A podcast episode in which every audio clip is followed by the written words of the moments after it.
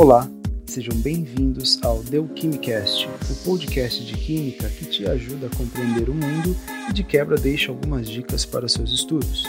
Eu sou o professor José Geraldo e junto vamos desvendar este fascinante e intrigante universo da química.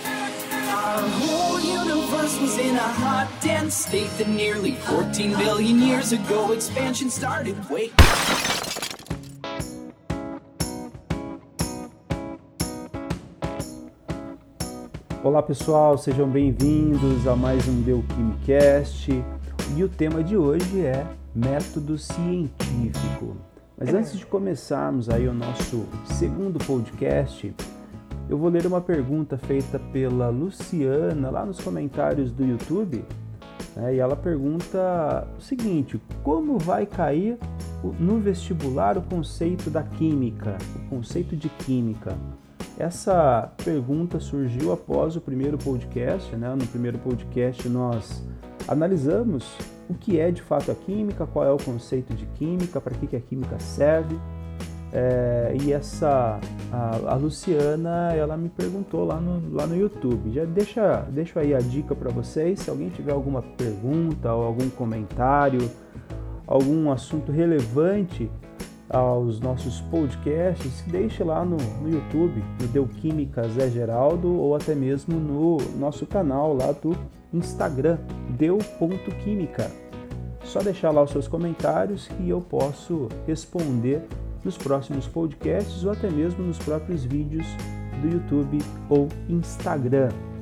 Bom, Luciana, a ideia é a seguinte, eu acho que vai ser difícil de cair né, esse esse, essa pergunta no, no vestibular para você. Determine o conceito de química. Né?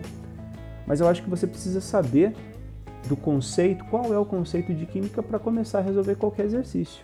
Né? Num exercício conceitual, num exercício envolvendo uh, alguma uma parte dissertativa, né? dialogar, narrar uma determinada situação envolvendo a química. A própria redação do Enem, eu acho que você pode fazer alguns, algumas referências né, ao conceito de ciência propriamente dita e a química se insere nesse conceito, né, como uma ciência experimental derivada das atividades humanas. Então, acho que é muito importante que você compreenda essa situação da química como uma atividade humana e de uma ciência experimental. Tudo bem? Bom, e agora falando um pouco aí sobre o tema central desse nosso podcast, desse nosso segundo podcast, que é o método científico. O método científico, né, a gente pode, é, vamos, vamos fazer uma, uma pesquisa bem direta no Google, vamos ver o que, que o Google tem a nos falar sobre esse método científico e através desse conceito a gente vai começar a, a nossa nosso, nosso segundo podcast. Conhecimento científico é a informação e o saber que são o resultado de estudos e busca constantes. De forma geral, ele nasceu da necessidade do ser humano em conhecer como as coisas funcionam. Bom, a primeira definição né, que surge do, a respeito desse método científico é aquela que fala sobre um grande aglomerado de regras básicas e procedimentos desenvolvidos pelos cientistas. Tá? Ou seja, o cientista tem uma espécie de ritual, né, uma espécie de sequência lógica para tentar comprovar qualquer ideia. Então não basta o cientista ter uma mente brilhante, pensar a respeito de uma determinada situação, de um fenômeno, e aquela, aquele método científico está tá estabelecido. Não, tem uma sequência, né? E a gente vai tentar falar sobre cada uma dessas, cada um desses pontos dessa, dessa sequência do método científico e é, dar alguns exemplos, tentar dar alguns exemplos. Né? Desta forma, para que as descobertas sejam validadas pela ciência, que quem as desenvolve precisa seguir um conjunto de procedimentos.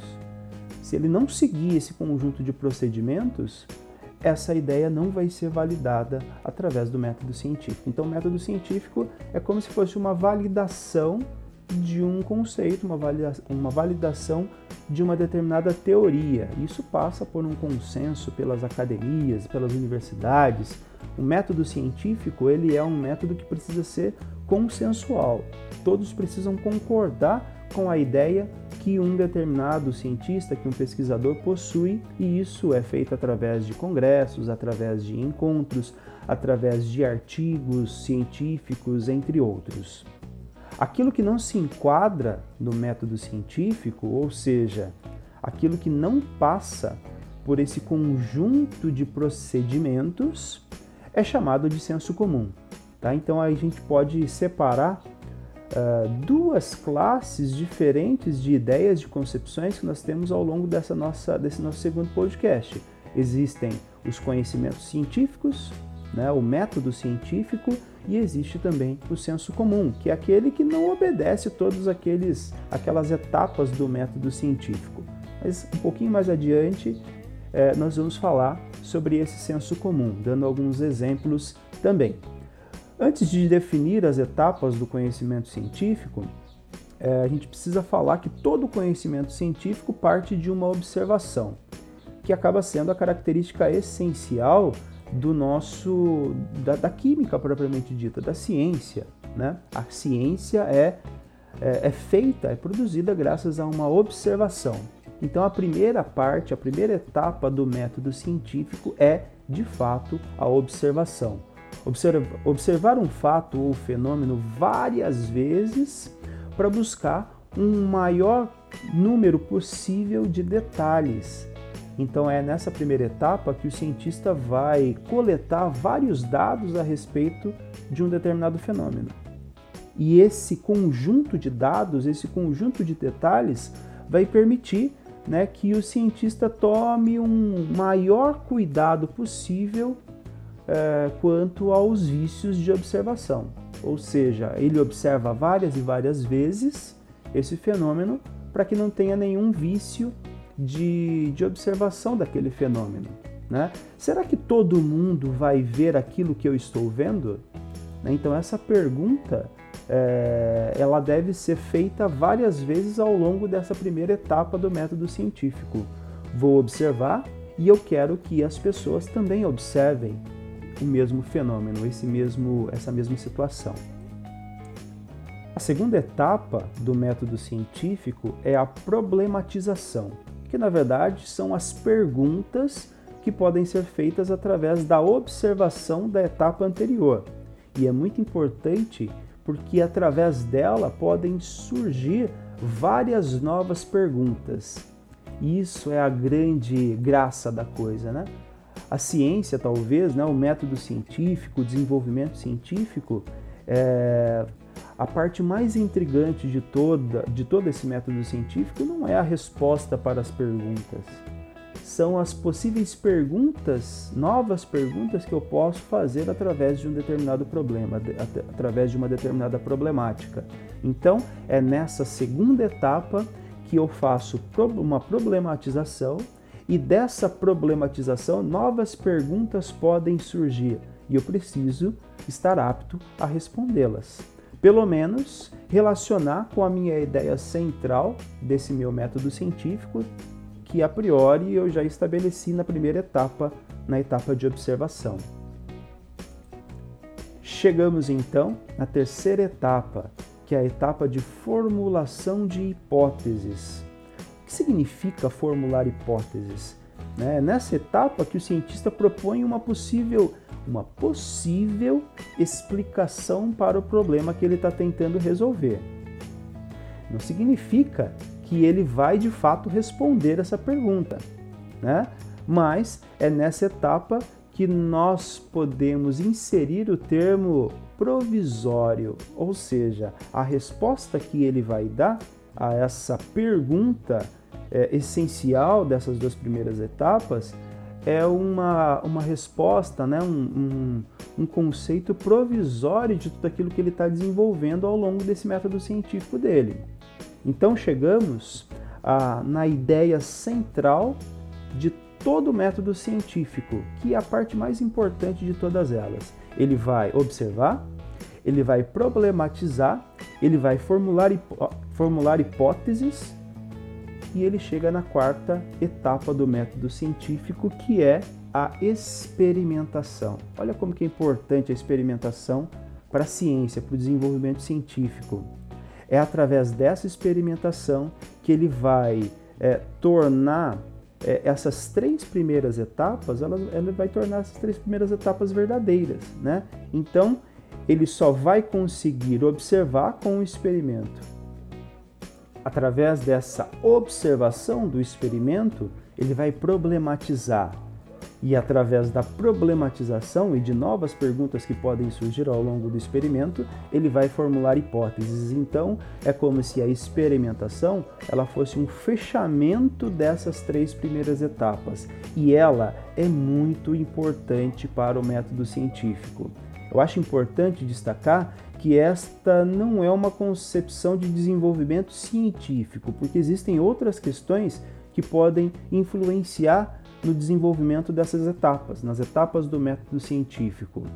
Se eu analisar dentro de um grupo de pós-graduação, por exemplo, a questão do método científico, várias serão as críticas levantadas.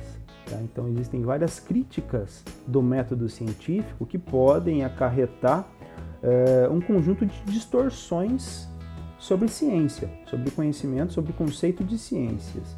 Tá? Então, esse método científico, existem várias críticas a respeito dele que vêm sendo desenvolvidas aí ao longo da história de toda a ciência. Né? Será que o método científico é um método eficaz? Será que o método científico é um método neutro né, de influências? A gente tem influências da política, a gente tem influências é, de fontes financeiras, nós temos várias influências ao longo do desenvolvimento dessas etapas do método científico. E não cabe a nós aqui colocar todas essas críticas, porque o podcast, é, a essência desse podcast é mostrar para vocês o como que uh, esse método científico vai cair no vestibular. Né? Então eu posso selecionar aí um, um tempo mais à frente, né? alguns podcasts mais à frente, para falar sobre essas críticas falar do que, que vem sendo desenvolvida na pesquisa científica né, a respeito desse, desse método científico. Eu acho bem interessante, bem relevante a gente colocar algumas situações né, que podem é, incentivar essa nossa dualidade do conhecimento científico, do método científico, né? como que o método científico ele pode ser é, é, facilmente influenciável por fatores externos. Né? A gente tem o exemplo do glifosato, que é o, a substância química responsável por é, matar algumas ervas daninhas em plantações né, de milho, plantações de soja, ou seja, se adiciona glifosato para evitar que cresça ervas daninhas e prejudiquem o fortalecimento e o crescimento dessa, dessas plantações. Ou seja, o glifosato tem um papel muito importante é, na proteção de uma determinada espécie. Em contrapartida, eu preciso alterar geneticamente essa planta, né, essa semente, para que ela não sofra com esse, com esse glifosato. Mas é importante destacar que esse glifosato está chegando às nossas, nas nossas mesas.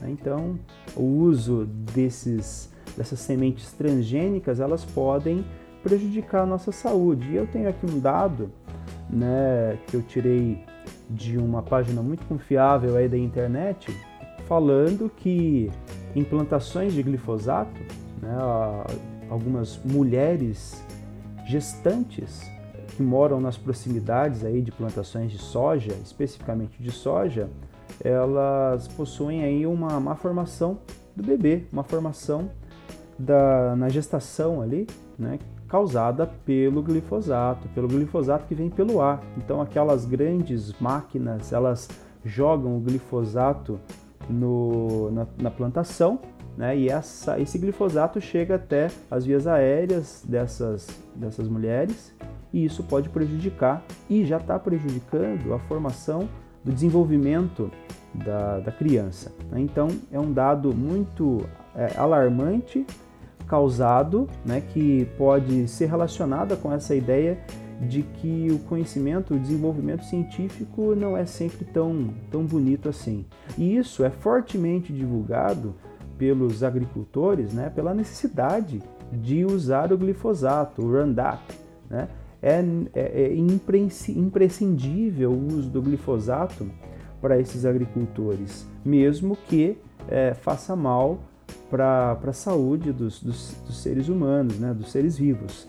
É, só para finalizar esse dado, é, um jardineiro nos Estados Unidos ele já, já processou a Monsanto, que é uma das grandes produtoras de Roundup, né, já processou porque ele é, se contaminou né, com esse glifosato e contraiu e adquiriu, desenvolveu um câncer. Né, ele processou a Monsanto e esse processo né, foi um processo de milhões e milhões de dólares. Bom, por fim, nós temos a nossa segunda parte do podcast que fala sobre o senso comum. Quantos e quantos de vocês, né? Quantos e quantos de nós, na verdade, já ouvimos a ideia de principalmente uma pessoa mais velha falando que a gente não pode tomar leite com manga, né? Como se isso fosse matar a gente, né? Ou entre, entre outros, né? A gente tem várias situações do nosso dia a dia que o conhecimento popular ele pode, ele pode nos dar aí uma ideia do que, que é esse senso comum. O senso comum é algo que não passou pelo método científico. Não existem evidências científicas de que aquilo realmente faça sentido na perspectiva da ciência. Né? Então, tomar leite com manga é, não vai fazer nada de mal para você. Até mesmo porque, se fosse fazer mal, isso já teria passado pela ciência, já teria sido divulgado né, através de, um, de uma divulgação científica e, e aí a gente ia ficar sabendo sobre isso. Então, o senso comum é aquele, aquela ideia formada pela população que não passa pelo método científico, não tem nenhuma evidência, não tem nenhuma comprovação, não tem nada a respeito da sua veracidade.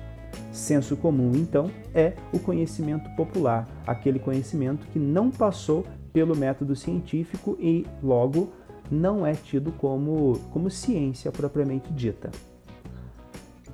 Ao longo do nosso podcast, nós falamos sobre esse método científico, os critérios, as etapas essenciais para o método científico, chegando na experimentação como um ponto muito importante desse método científico, unindo então o tema do nosso primeiro podcast, que foi ciência, com esse do segundo podcast, que é o método científico. E também separamos a ideia de método científico com senso comum, que é o conhecimento popular a respeito da ciência.